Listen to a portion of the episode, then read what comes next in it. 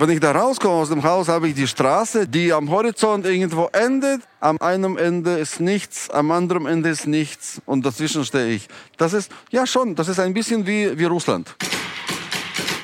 Meine Damen und Herren, herzlich willkommen zu einer neuen Folge unterwegs mit dem Podcast der DB Mobil. Heute mit dem Schriftsteller Wladimir Kamina, einem meiner absoluten persönlichen Lieblinge. Ich freue mich jedes Mal, ihm und seinem schönen russischen Akzent zu lauschen. Und egal, was man ihn fragt oder was man sagt, am Ende wird er die Führung über das Gespräch übernehmen und dann hilft nur Lauschen und seine Anekdoten genießen. Sie werden ihn durch seinen berühmten Roman Russendisco oder Militärmusik kennen, der einzigartige Wladimir Kamina. Die Strecke hat er sich selbst ausgesucht.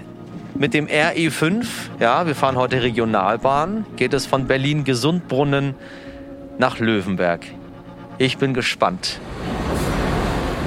Wir fahren heute Regionalbahn, das erste Mal bei unserem Podcast. Ja, das wird ja auch Zeit. Regionalbahn ist eine sehr wichtige Verbindungsstrecke für Deutschland. Wo fährst du hin? Von Gesundbrunnen nach? Ich fahre nach Neulöwenberg und dort ähm, holt mich meine Frau mit dem Auto ab. Ja, fährst du aufs Land? Ja, wir fahren auf, auf, aufs Land, zu einem Dorf, das man nur zu Fuß oder mit Rad erreichen kann. Wie in Russland. Na, in Russland wäre das Extreme, glaube ich. Das ist in Deutschland. Wir haben zwar so einen, so einen historisch geschützten Weg, das ist ein, so ein Denkmal, äh, damit da kein Auto vorbeikommt, so richtig durch den Wald. Da haben drei Dörfer diskutieren seit 20 Jahren, ob sie diesen Weg äh, reparieren sollen oder nicht. Und die Stimmung ist eigentlich eindeutig gegen Reparatur. Gegen Reparatur des Weges? Ja, ja. Weil man das so, äh, so wackelig haben will, wie das ist? Oder wie? Oder weil es sonst hässlich wird? Äh, Nein, also die Brandenburger, das hat mit der Brandenburger Gastfreundlichkeit zu tun. Also sie haben eigentlich nichts gegen fremde Menschen, aber wenn keiner kommt, dann weinen sie auch nicht, weißt du? Deswegen, warum soll da noch jemand vorbeifahren? Warum? Es gibt keinen triftigen Grund dafür. Ich habe immer Alle Angst die, alle, die da sind, sind okay. Die kannst du ja nicht irgendwie verscheuchen. Ab und zu fährt einer gegen den Baum, wie man das so kennt äh, von der Brandenburger Hymne. Aber sonst jetzt noch, noch mehr Autos durch das Dorf fahren zu lassen, das will keiner. Und deswegen sind sie bereit, ihre eigenen Autos kaputt zu machen, nur damit kein Fremder kommt. Aber es ist so schön, wenn man in Berlin wohnt, dann noch so eine Dacia zu haben und dann aufs Land zu fahren. Das ist so wie früher, was du machst. Das ist ein, ja, dieses Dorf ist ein Ort der Kraft für mich und der Inspiration. Das ist sehr selten, dass mir irgendein Ort plötzlich ans Herz wächst. Zum Beispiel Berlin ist mir ans Herz nicht gewachsen, obwohl ich seit 30 Jahren in Berlin lebe und die Stadt auch mag. Aber, aber Berlin ist so flüssig. Das ist dann immer anders. Das ist jeden Tag anders. Das ist nicht greifbar, nicht fassbar. Und das Dorf, das ist ein sehr kleines Dorf. Das ist ein absolutes Nichts. Verstehst du? du, du ich komme, ähm, wenn ich da rauskomme aus dem Haus, habe ich die Straße, diese historisch geschützte, die am Horizont irgendwo endet. Am an einem Ende ist nichts, am anderen Ende ist nichts und dazwischen stehe ich. Das ist, ja schon, das ist ein bisschen wie, wie Russland. Ja, so stelle ich mir das vor. Vor allem, wenn du dann noch da bist, dann ist es hundertprozentig wie in Russland. Russland, Russland ist ja nur, glaube ich, zu einem Drittel bewohnt. Nicht dann- mal, glaube ich. Ja, so ungefähr so groß wie Deutschland. Ja, Da, da ist da sind Internet. fast alle. Ja, da sind Geschäfte, da sind Menschen. Aber diese zwei Drittel, diese Tundra und Taiga, das ist nicht unser Zug, Anna. Das ist nicht Das ist nicht unser das Zug. ist hier Nee, wir haben Regional 5 Nummer und das fünf. ist, äh, das ist die 3. Die fährt Wladimir nach weiß. Bescheid. Wir müssen auf, er fährt die Strecke oft. Ja, ja. Die fährt nach Schwedt. Das ist auch eine Stadt, wo eigentlich also kein Mensch hinfahren würde. Aber es gibt einen Zug, der nach Schwedt fährt. Und Neulöwenberg ist auch, Neulöwenberg ist im Grunde genommen auch nur ein sehr kleines Dorf. Da gibt es zwar Aldi und Netto, aber sonst nichts. Das ist nur eine Straße. Und in meinem Dorf gibt es nicht mal eine Bäckerei. Was isst du da? Achso, warte, ich wollte dir noch kurz Ah, da, zu die- die- Russland die kennen- erzählen. ja, ja, ja, ja. Diese zwei Drittel, wo keiner ist. das gibt den Menschen trotzdem das Gefühl, wenn sie zum Beispiel hm, einen Podcast machen, ja, haben sie das Gefühl, das größte Land der Welt hört ihnen zu und steht und, und stärkt ihnen den Rücken. Auch in Tundra und Taiga, äh, obwohl ja keiner da ist, ähm, wird es ausgestrahlt. Also, das, also diese zwei Drittel, diese unbewohnten Flächen sind doch sehr wichtig. Und so glaube ich, übrigens lebt auch Berlin von Brandenburg. Weil ohne Brandenburg wäre Berlin nackt. Du magst Berlin nicht? Ich spreche von, von, von, der, von der Liebe. Du verliebst dich in eine Stadt. Als, du, du, du fühlst dich zusammengewachsen mit einer Stadt. Das, dieses Gefühl habe ich in Rom. Dieses Gefühl habe ich in ein paar anderen ähm, Städten. Wo noch, sag mal? Du wirst lachen. Nein, ich bei dir, du, ich, ich, hänge, ich höre dir immer zu, egal was du sagst, und äh, reise mit dir gleich. Las Palmas. Oh, sagen viele das. Ich war noch nie da. Viele sagen, dass es toll ist. Das ist, normalerweise hast du auf Kanaren äh, Touristenorte, wo keine normalen Menschen leben. Und da sind die Strände. Und die Menschen leben irgendwo in den Bergen, auf der anderen Seite der Insel, da kommst du nicht hin. Und in Las Palmas ist beides da. Da leben Menschen, haben ein schweres, ein hartes Leben, so wie überall, direkt am Strand.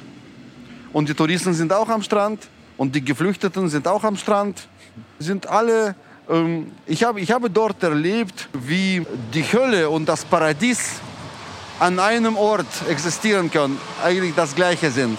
Da sitzen nebeneinander Menschen in diesem Sand, die ähm, nicht wissen, wo sie heute äh, Nacht übernachten. Dann Menschen und, und, und, und eigentlich schlechte Laune haben deswegen. Dann Menschen, die ihr, den besten Urlaub ihres Lebens ja, gerade ja. machen. Und irgendwelche Rucksacktouristen aus Deutschland sind auch da.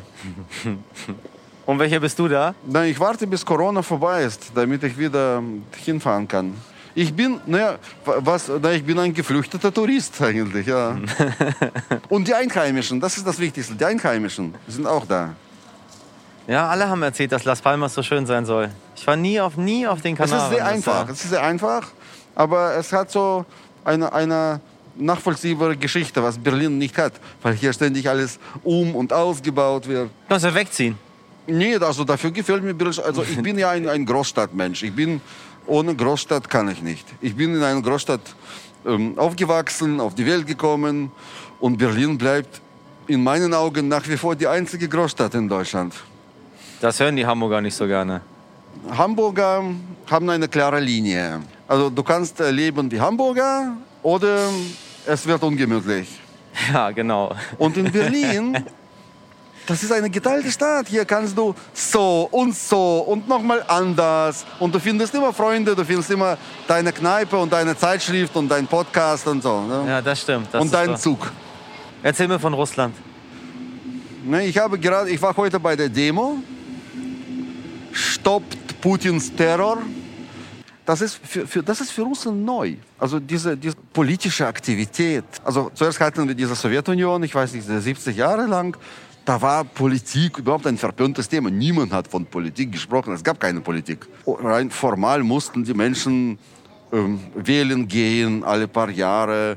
Und es gab nur einen Kandidaten. Niemand hat sich gefragt, wo ist der Zweite oder sowas. also, also auf so eine Idee kam eigentlich keiner. In meinen Kreisen, in, in, Kreis, in Kultur- und Kunstkreisen äh, von Moskau, war Politik einfach ein verbotenes Thema. Das, das, war, das war unter der Gürtellinie, also niemand sprach davon. Dann, dann später äh, in Deutschland äh, weiß ich, dass viele meiner Landsleute, die hier leben, sich auch nie mit Politik verbanden, mit irgendeiner Partei. Das hat angefangen mit, äh, mit der AfD, interessanterweise. Dann haben die Russen plötzlich alle sich angesprochen gefühlt, also nicht alle, aber sehr viele. Von der AfD? Ja, und haben die falsche Partei gewählt. Aber das ist Mensch, das ist nur der Anfang. Das ist also auf einmal hatten sie dieses Gefühl angesprochen zu sein und dadurch, dass sie die falsche Partei wählen, haben sie trotzdem ein Stück Verantwortung für das Land, ein Stück Verantwortung für diese, für diese deutsche Politik mit übernommen. Sie haben AfD gewählt, weil sie äh, ähm, als äh, selbst Geflüchtete ja, große Angst haben von den neuen Flüchtlingswählen. ich glaube, dass sie in ein paar Jahren auch durchaus dann zu den anderen, zu den bürgerlichen Parteien oder meinetwegen Grünen wählen. Die Linke eher nicht, aus, aufgrund der schlechten Erfahrungen Mit dem Kommunismus. mit dem Kommunismus. Ja. Und heute habe ich bei, diesen, bei dieser Demo bemerkt, dass, dass diese Neophyten, ja, also Menschen, die gerade angefangen haben mit politischer Aktivität, natürlich sehr oft über die Stränge schlagen und zu radikal sind. Äh, Sie äh, verstehen nicht, welche Wirkung das nach außen hat. Wenn du gleich mit, dann äh, gegen Putin mit irgendwelchen Hitler-Vergleichen äh, dann anfängst, dann fragen sich natürlich die Menschen, was das soll. Wieso, wa- was hat Hitler jetzt... Mit äh, Putin zu tun. na, überhaupt äh, auf so einer Demo zu suchen, das ist einfach die falsche Person in diesem Kontext. Naja, aber ich habe es ja, ich habe es versucht. Da ist meine Tochter. Hallo. Kommt, bitte. kommt. Sie, sie möchte nicht am Podcast teilnehmen. Natürlich nicht.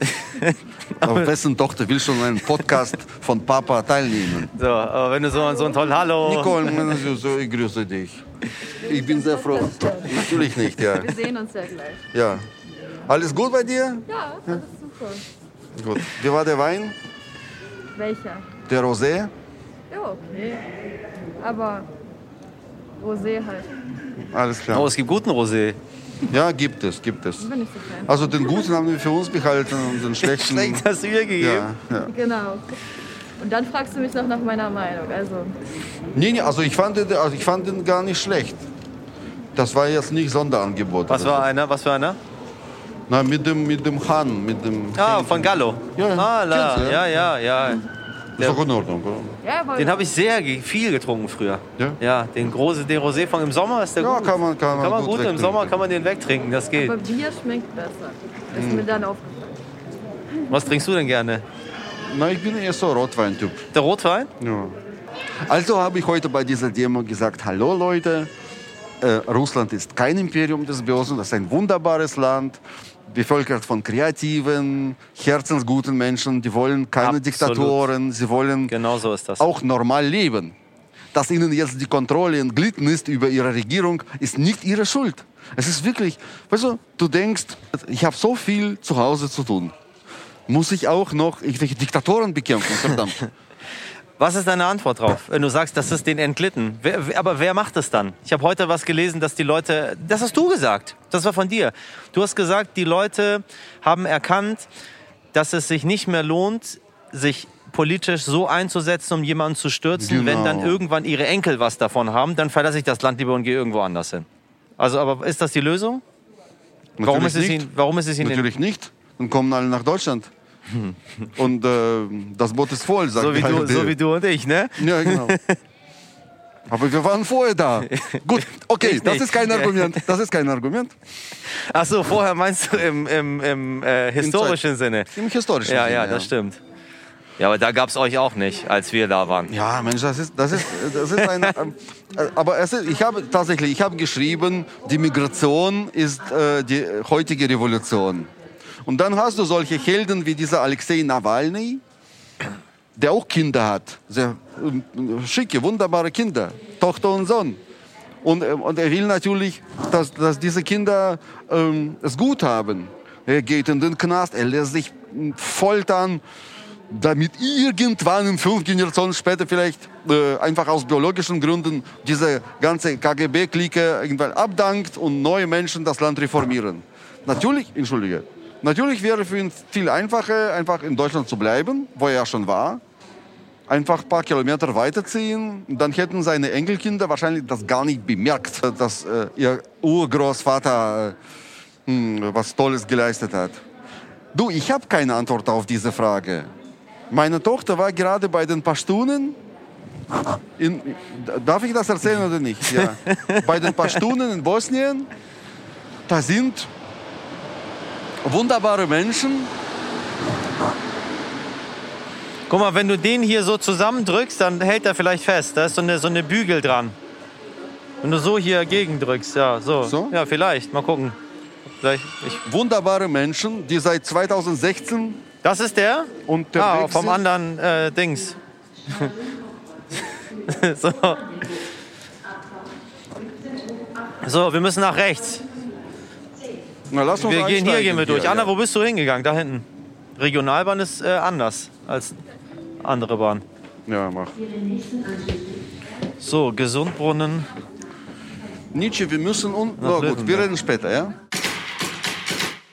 Ja, wo waren wir stehen? Bei, bei Nawalny. Pashtunen. Bei Pashtunen. Pashtunen, genau. Erst Ja. Pashtunen. Bei bei die muss ich immer aufpassen, wir springen immer. Da muss ich konzentriert sein. Also meine Tochter war jetzt in Bosnien äh, und hat versucht, also äh, nicht die Flüchtlingshilfe natürlich zu leisten, sondern einfach diesen Menschen ihren Alltag, ihren schweren Alltag ein bisschen zu erleichtern. Da sitzen Menschen, die in die EU wollen, au- aus diesem Grenzgebiet Pakistan, Afghanistan. Manche sind seit 2016 unterwegs. Das sind junge Menschen, 18-Jährige, 20-Jährige, die äh, total fertig sind mit ihrer Reise. Und also zurück können sie auch nicht und wollen auch nicht. Und vorwärts kommen sie nicht. Äh, Das ist einer und, und also super nette, super freundliche Menschen, die, die sich eben zum Traumziel gesetzt haben, unbedingt dieses Deutschland. Außer Deutschland kommt nichts in Frage. Na, vielleicht noch Schweiz als Notvariante so.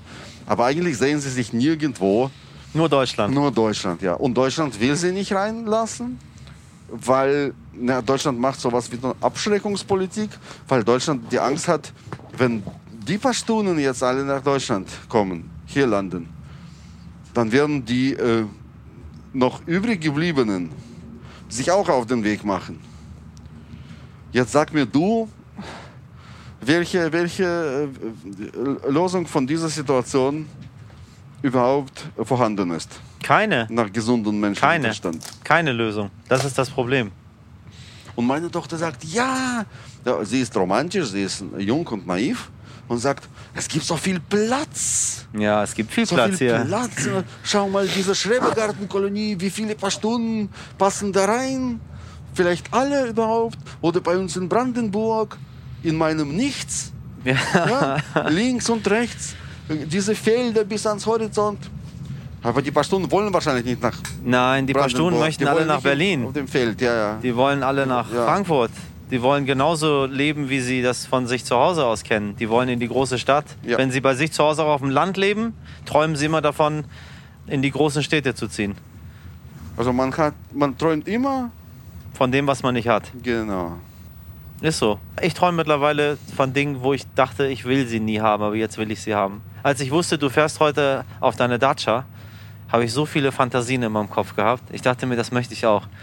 Ich würde auch gerne mit, von, von Hamburg mit der Regionalbahn in die Dacia fahren. Da, gibt es doch bestimmt auch so um Hamburg. Ja, aber so wie du das beschrieben hast, hört sich das nicht so an bei uns. Da ist viel Nebel. Ja, da Äh, ist viel Viel Nebel. Aber Nebel ist gut. Nebel ist eigentlich für einen Künstler ist Nebel ein Ja, perfekter, ist ein perfekter Ist. Inspirationszustand. Nebel ist gut. Ja. Da gibt es so dieses Künstlerdorf, wie, äh, wie heißen die denn? Nicht Worps, Worpswede? Ja, Worpswede. Ja, da ja, wo die genau. ganzen ja, Künstler, ja, genau. Ja, ja, wo ja. die ganzen Maler. Ja, ja, richtig, Und Worpswede, da ist ja. wirklich, da läufst du im Nebel bis zur Gürtellinie. Und dann konnte ich diese Lust der Maler, dorthin zu ziehen, sehr gut nachvollziehen, weil Nebel kannst du wunderbar malen. Du brauchst wirklich, da brauchst du also nicht viel Farben und du kannst irgendwie alles malen, es wird immer Nebel sein. Deswegen waren sie alle da. Ah, erzähl mir von deinem Garten. Den Garten macht hauptsächlich meine Frau. Sie muss ja immer Neste wickeln, so wie Vögel es tun. Weißt du, so damit alles blüht und gedeiht. Und das ist für sie unglaublich wichtig. Und weil unsere Kinder jetzt schon erwachsen sind und wenig äh, mütterliche Unterstützung brauchen, also brauchen schon, aber jetzt nicht, nicht Wollen. in dem Ausmaß, ja, nicht, nicht so viel wollen. Und ich bin auch nicht ähm, der Mensch, der viel braucht von dieser, von dieser, ähm, ne? weil ich sehr gerne einfach unterwegs bin. Ich bin kein, kein Familienmensch. Bist so. du nicht? Nee, eigentlich nicht. Das, ist, äh, das hat sich so ergeben einfach. Aber eigentlich ähm, ist diese patriarchale Familie aus meiner Sicht auch so ein ähm, hierarchisches Institut, das total überaltet und archaisch ist. Ich würde, ich, äh, ich sehe mich als Weltreisenden eigentlich. Ich möchte möglichst viele Menschen kennenlernen und möglichst äh, viele Abenteuer erleben. Dass ich dann äh, jetzt mit einer solchen Vorstellung, Lebensvorstellung doch äh, in, in der Hast du Familie. nicht gesagt, man wird nicht kontrolliert in der also Regionalbahn? ma manchmal, also kommt darauf an, wo du einsteigst. er hat gesagt, du man wird in der Regionalbahn nicht unter, unter äh, wird gar nicht. Hat er erzählt hier? also bei uns, wenn man in Neulöwenberg einsteigt, ich habe gar kein Ticket. Haben wir ein Ticket? Ja, du hast, sie hat die Tickets da hinten. So, ja, sie, ja, für alle zusammen. Danke. Ich dachte, du bist Ja, der das ist- Familienmensch. Ja, also da, da, dass ich eigentlich äh, mit dem Traum von Weltreisen und von Menschen kennenlernen, dann mit einer Familie ja, zusammengewachsen bin und fast die Hälfte aller meiner Bücher auch über diese Familie geschrieben Ja, habe. ja. Das ist, ja, das ist der Witz, den äh, lieber Gott mit uns immer spielt. Dass wir Menschen das eine wollen, und, und, aber in Wahrheit, also nicht das wollen, was wir, Sollen. was, was wir können, was wir, was Noch wir mehr? Meiner? brauchen. Achso, ich soll hier rüber. Ah, okay. Es gibt so ein deutsches Sprichwort, aber ich komme jetzt nicht darauf. Irgendwie das, was wir ähm, wollen, brauchen wir nicht und, äh, und, Und das, was äh, wir, äh, haben, haben schätzen wir nicht, schätzen wir ja, nicht. Ah. sowas. Ja. Du schreibst auf Deutsch immer, ne? Na, ich wohne ja in Deutschland. Ne, aber ich meine von, von dem Gedanken. Warum schreibst du nicht auf Russisch und übersetzt? Oder ist egal für dich? Ich soll das übersetzen? Na, ich dachte, vielleicht gibt's so. Ich habe überlegt, wie das so ist, wenn ich was schreiben würde. Wenn ich, ob ich auf Persisch schreiben würde, ob ich auf Deutsch schreiben würde. Ich bin ja nur, ich bin ja nur ganz klein gewesen, als ich hierher gekommen bin. Ich stelle mir das so schwer vor, auf Deutsch zu schreiben. Äh, Wenn man sein Leben lang Russisch gedacht hat. Ja, und umso besser. Dann kannst du, ich möchte, ich möchte erst mich so klar wie möglich ausdrücken. Deswegen ist das eigentlich hilfreich, in einer Fremdsprache zu schreiben. Dann schaust du mehr auf jeden Satz, auf jedes Wort. Du nimmst äh, jeden Satz raus, der die Geschichte nicht äh, vorantreibt. Ich habe jetzt äh, viel Dostoevsky gelesen. Also Oh, nicht, nicht aus freiem Willen, äh, Aber Spieler. Musstest du, der Spieler. Ja, ja. Eines Ähm, seiner besten. Ich wurde eingeladen äh, zu, für zwei Filme. Ich glaube, Arte macht einen Film über Dostoevsky. Und ein, nee, das ist der gleiche Sender, zwei verschiedene Redaktionen, ganz lustig. Zwei verschiedene Filme. Auf jeden Fall äh, ja, bin ich eingeladen worden als Experte, russische Literatur, Dostoevsky. Ich habe über ihn mal auch geschrieben. Aber ich hatte schon vergessen, das ist überhaupt nicht mein Typ. Und jetzt habe ich nach langer Pause nochmal als Vorbereitung zu diesem Film Dostoevsky gelesen. Mein Gott. Ist ey. das gut? Nein, das ist nein, genau so seine Art, der mh, d- d- wie er mit der Sprache umgeht. Die- Sätze finden kein Ende. Das ist so. Hast du auf Deutsch oder auf Russisch gelesen? Auf Deutsch. Du hast Dostoevsky auf Deutsch gelesen, obwohl du hättest auf Russisch lesen können. Ja, ist das gleiche eigentlich. Es ist der gleiche Text. Die Deutschen übersetzen sehr ich gut. liebe dich. Die, also die Deutschen, die übersetzen sehr gut. Und vor allem Dostoevsky übersetzen sie immer neu. Also Ja, ja, alle- ich weiß, sie übersetzen sie, aber ich mag die neue Übersetzung nicht. Nee? Nee. Dieses Svetlana Gajar. Ja, ich, Svetlana das, Übersetzung ja. mag ich Nee? nicht. Wobei sie so übersetzt, so wie er gesprochen hat. Ja. Und auch die Dialekte. So. Ja, ich habe festgestellt, ich äh, an wen erinnert mich dieser, dieser Mann? Der Spieler? Nein, dieser dieser Dostoevsky. Ja, Und, und zwar? das ist Nietzsche. Das ist Ah. absolut, genau. Also der will das eine und sagt immer das andere.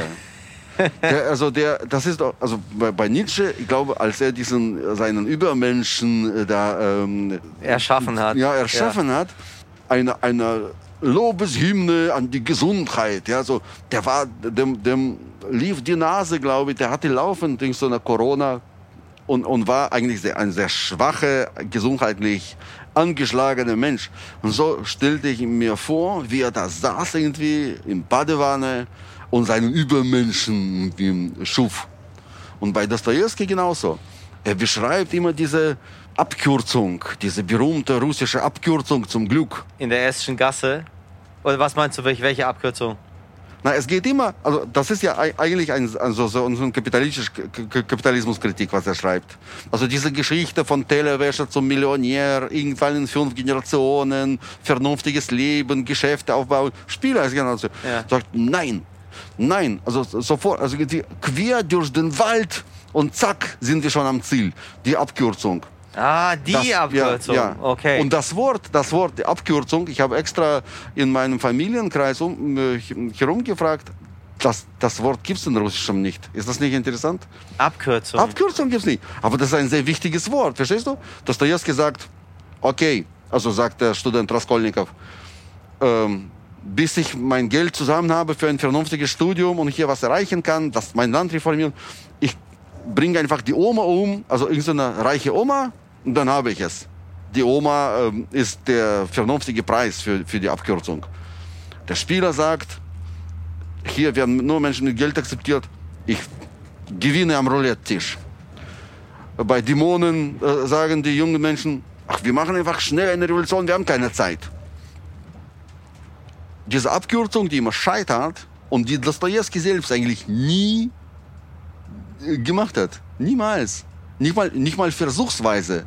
Der In seinem im Geg- eigenen Leben. Im Gegenteil, genau. Das war ein strenggläubige, sehr ängstliche, psychisch verletzte, konservativer Mensch, der immer solche, solche Geschichten schrieb. Das ist Teenager-Literatur. Das ist absolut, das ist Teenies. Teenies, äh, empört euch, geht auf Barrikaden. Und der war überhaupt genau, genau das Gegenteil. Das ist so verrückt. Das ist echt, das ist der russische Wen Nietzsche. magst du dann von den russischen Lit Literaten? Von den Klassikern. Dostojewski magst du schon mal nicht. Äh, Tschechow ist mein Freund. Tschechow ist dein Ja, Freund. ja. Das ist ein, ein, Ah, ein ja, der Europäer. romantische, europäische, alles sehr blumig. Ja, auch, der ist nicht blumig.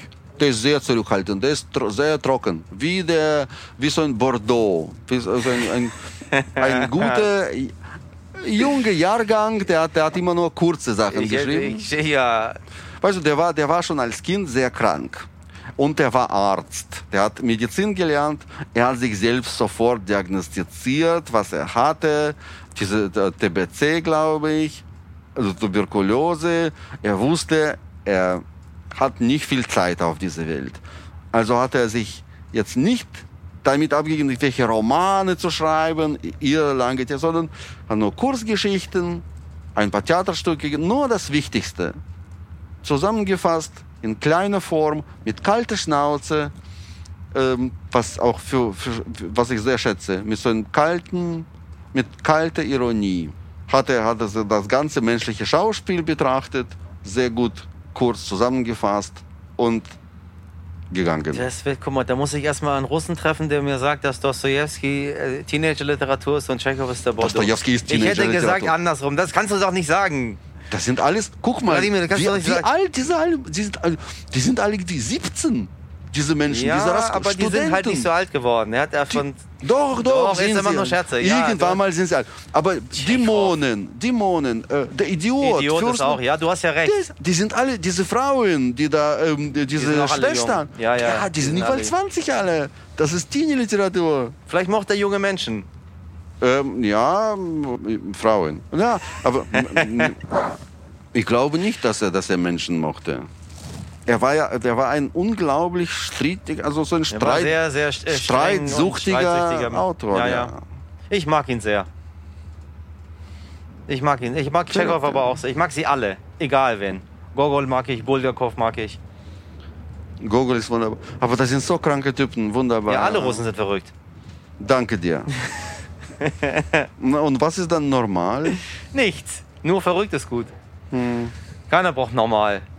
Normal ist nicht, normal ist uninteressant. Die Seele, die Emotion, das Herz, das ist so gut. Das haben die Russen. Das hast du auch, genauso. Ich mag normale Menschen, ich möchte normal sein. Das, diese Normalität ist das, was, was, was unserer Welt fehlt. Ja. Ist es so? Aber, aber das, das Schlimmste ist gut, wenn du, wenn du von Geburt an ja, quasi ein, ein, ein, an der Waffel hast und dann versuchst aber so normal, normal zu handeln, zu agieren, das ist in Ordnung. Das ist, glaube ich, ich gebe dir recht, normaler Menschenzustand. Alle haben einen an der Waffel, aber sie versuchen zumindest, dass es nicht rauskommt. Und wenn du aber dich total normal fühlst, wie die deutsche Bürokratie zum Beispiel jetzt, Ja. äh, ich meine die Bundesregierung, Ja. Und dann aber in einer mm, Welt, die durchdreht, versuchst normal zu agieren, dann, dann, hast, dann brauchst du wirklich äh, psychiatrische Hilfe. Das, was jetzt passiert, also dieser, dieser Was Versuch, wir jetzt haben, ne? ja, also Menschenleben zu retten oder zu schützen, indem man diese Leben die kaputt macht und zerstört. Das ist, das ist schon irre. Das ist so eine, wie so eine verrückt gewordene Maschine. Ja, ist diese Bürokratie. So wirkt sie auf mich zum, zumindest. Es gibt ja solche Filme, solche Science-Fiction-Filme, wo ein, äh, so ein Supercomputer durchdreht und sagt, ja, die größte Gefahr für Menschen sind Menschen selbst, also muss ich jetzt alle Menschen alle töten, Menschen um Menschen ja, ja. zu retten. Das ist, das ist genau das ist jetzt passiert. Aber es geht vorbei irgendwann. Nicht durch die Anstrengung der Bundesregierung. Die bleibt so verrückt, wie sie war. Ja. Hat unsere Regierung nicht gut gehandelt?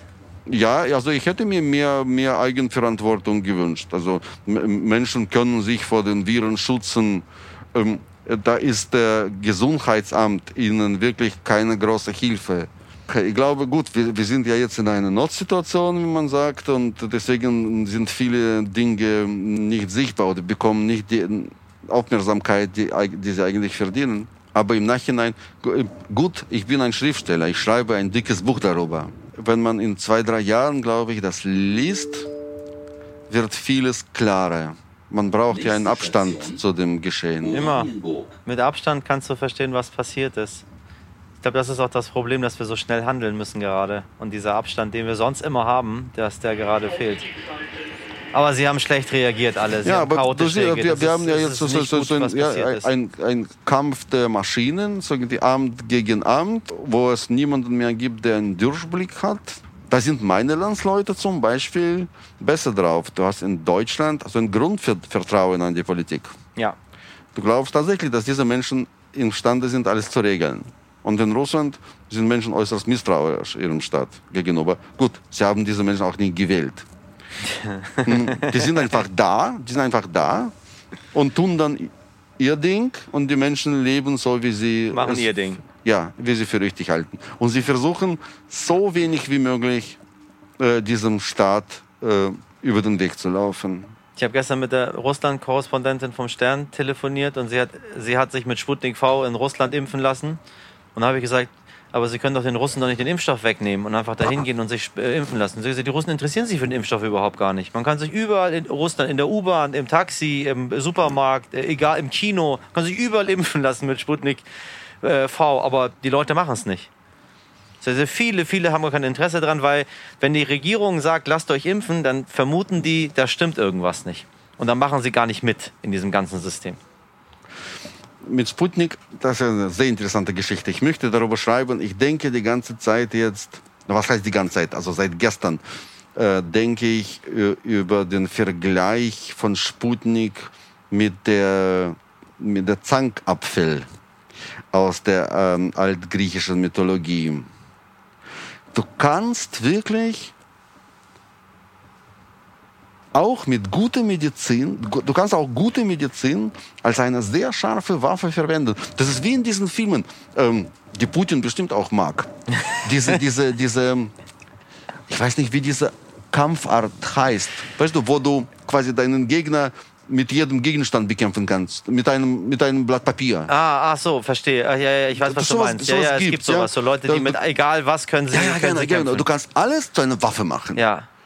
Ähm, äh, äh, Du weißt, welche Ich weiß, Filme was ich du meine, meinst. Ja, ja, wo ja. der Mensch irgendwie durchsucht wird und hat nichts und kommt dann zu dem bösen Boss Genau. und tötet ihn dann Und mit, mit, einem Kugelschreiber. Ja, so ja, wie ja, James ja. Bond, der hat alles dabei. So, ich weiß, so diese. Agentenfilme. Ja, die guckt er auf jeden Ja, Fall. aber James Bond setzt auf die Technik. Ja, und bei dieser die- Kampftechnik, bei dieser, bei dieser Kampfart geht es gerade darum, dass man quasi alles benutzt. Man bra du brauchst keinen Kugelschreiber, du brauchst nichts. Du kannst immer irgendwas finden. Das, was da ist. Ein, ein Graslein. ah, du meinst so wie MacGyver früher, so, der einfach irgendwas genommen hat aus allem, Ma- was gebastelt Ein hat. cleverer Typ. Ja. Ja. Nicht umsonst war er mit Katharina Witt zusammen. das wissen nicht viele, aber die, die waren zusammen. Die waren zusammen? MacGyver und Katharina Witt waren ein Paar, ja. Wahrscheinlich hatte ihr irgendwelche Tricks gezeigt. Aber wir wollten ja über Sputnik. Ich ich will nur den Zuhörerinnen und Zuhörern sagen, seine Augen leuchten gerade. Er ist in, er ist in dieser Wladimir Kamina-Situation. Er, Nee. er leuchtet Oh, gerade. Er, er, überhaupt ich, nicht. Ich, ich lese gerade, ich lese sein Buch gerade wieder. Du bist, ich sehe schon, wie du leuchtest. Ich habe nie über MacGyver So. geschrieben. Nein, nicht MacGyver. Ich meine, wenn du über Sputnik redest und das nächste Buch. Sputnik ist interessant. meine ich. Ja, Sputnik, Sputnik äh, wurde ja nicht von der Regierung, nicht von Putin erschaffen, sondern ähm, bezahlt hat der Bürgermeister der Moskau. Es ist eine sehr reiche Stadt. Das Institut ist in Moskau, also sie wollten das unbedingt haben, eine, eine, eine, eine, eine gute Vakzin, ein guter Impfstoff. Mit der Bedienung, dass sie in erster Linie natürlich Moskau impfen. Ja, ist ihr Impfstoff eigentlich. Dann wurde das von der Politik genommen und das ist so passiert in Russland, in Moskau. Da lebt auch etwas aufgeklärteres Volk, da haben sich viele impfen lassen. Alle meine Freunde haben sich impfen lassen. Und draußen auf dem Land, wo ich auch äh, etliche Verwandte und, und Freunde habe, da ist dieser Sputnik da ist nicht angekommen. Und dann hat die Regierung Sputnik genommen als eine Art humanitäre Waffe und Europa zu schwächen. Wer wird nächster Bundeskanzler? Ich glaube, Merkel soll bleiben. In, dieser Notsituation kann sie das Land nicht verlassen. Nicht in so einer Situation. Ich glaube, letzten Endes, ich weiß, dass sie müde ist und so und äh, man sieht es ihr auch an. Sie ist ja vier Jahre jünger als Putin, glaube ich. Sieht aber wie seine Oma. Gut, okay, er hat, er hat sich ja viel äh, gemacht. Hat er? Naja, aber siehst du das nicht? Nein, ich, das, Diese Backen und so. hat er sich, Herr dass Putin hat sich, hat er sich chirurgisch schöner machen lassen? ich glaube, der hat den gleichen Arzt. Ähm, Wie Trump? nee, wie Berlusconi. Das ist so diese italienische Empfehlung. Deswegen sieht er so scheiß ähnlich, immer ähnliche diesem Berlusconi aus. Sieht- Das ist schon- blöd, ja. Aber das Auch ist mit den äh, fast schon Haaren. 100 gefühlt, ne? In Wahrheit meinst du? Ja. Also, ja, also, also vom, vom Aussehen ist er 30. Ist klar. Und Putin wird 70 jetzt. Das ist schon. Und also ich glaube, Merkel soll in dieser Situation mm, irgendwann mal sagen, es steht mir zwar bis zum Hier, aber ich habe Verantwortung für Deutschland. Ich kann das in so einem desaströsen Zustand jetzt keinem überlassen. Es wäre äh, eben wie ein Sprung ins kalte Wasser. Das mögen die Deutschen nicht so. Also ich, ich würde Merkel äh, regieren lassen, so lange es geht. Dass sie dann richtig so in die Jahre kommt. Da, da bist, da bist du. Russe, ne? Da ist egal, Haupt so lange wie es geht, bleibt sie. Es, irgendwann muss man ja ins kalte Das, Wasser du, springen. kann, du kannst diese Situation, diese deutsche Situation mit der russischen nicht vergleichen.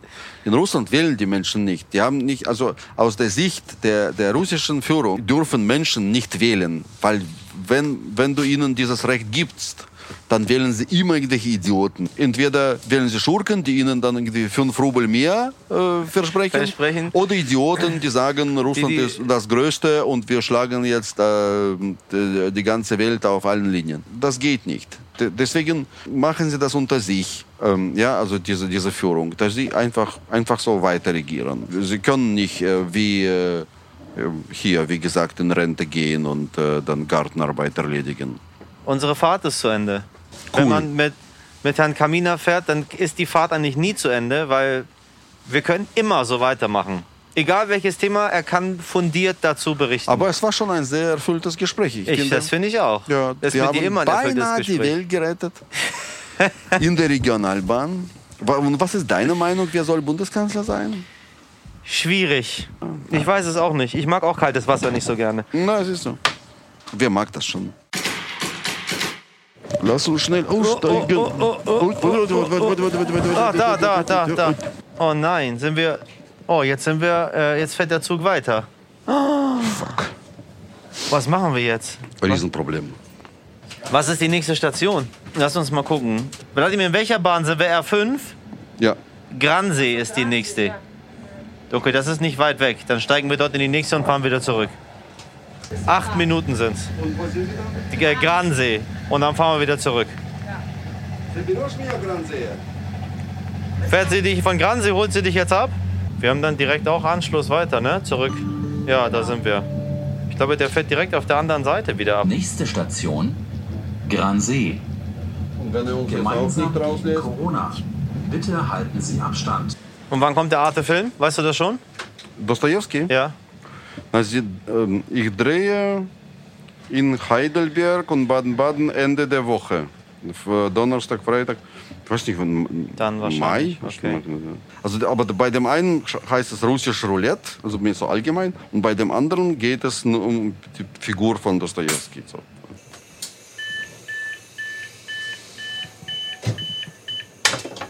Es funktioniert. Gott sei Dank. So, mein Lieber. Vielen Dank für dieses schöne Gespräch. Ich habe wieder viel gelernt. Ich, danke dir. Ich lerne immer viel, wenn ich mit dir unterwegs bin. Ich danke Mal. dir. Das war eine sehr unterhaltsame Fahrt. Das finde ich auch. Ich danke, dass ihr mich begleitet habt. Endlich mal Regionalbahn. Ja. Macht dir eine gute Zeit hier, ja? Bis bald. Bis bald. Tschüss. Ciao. Wir verabschieden heute den wundervollen Wladimir Kaminer und begrüßen in der nächsten Folge gleich den nächsten Bestseller-Autor, nämlich Sebastian Fitzek. Ich glaube, das wird ähnlich schön werden. Bis zum nächsten Mal. Vielen Dank fürs Zuhören und wenn Sie Informationen zum Thema Reisen in Zeiten von Corona suchen, brauchen und finden wollen, dann gehen Sie auf www.bahn.de/corona. Bis zum nächsten Mal.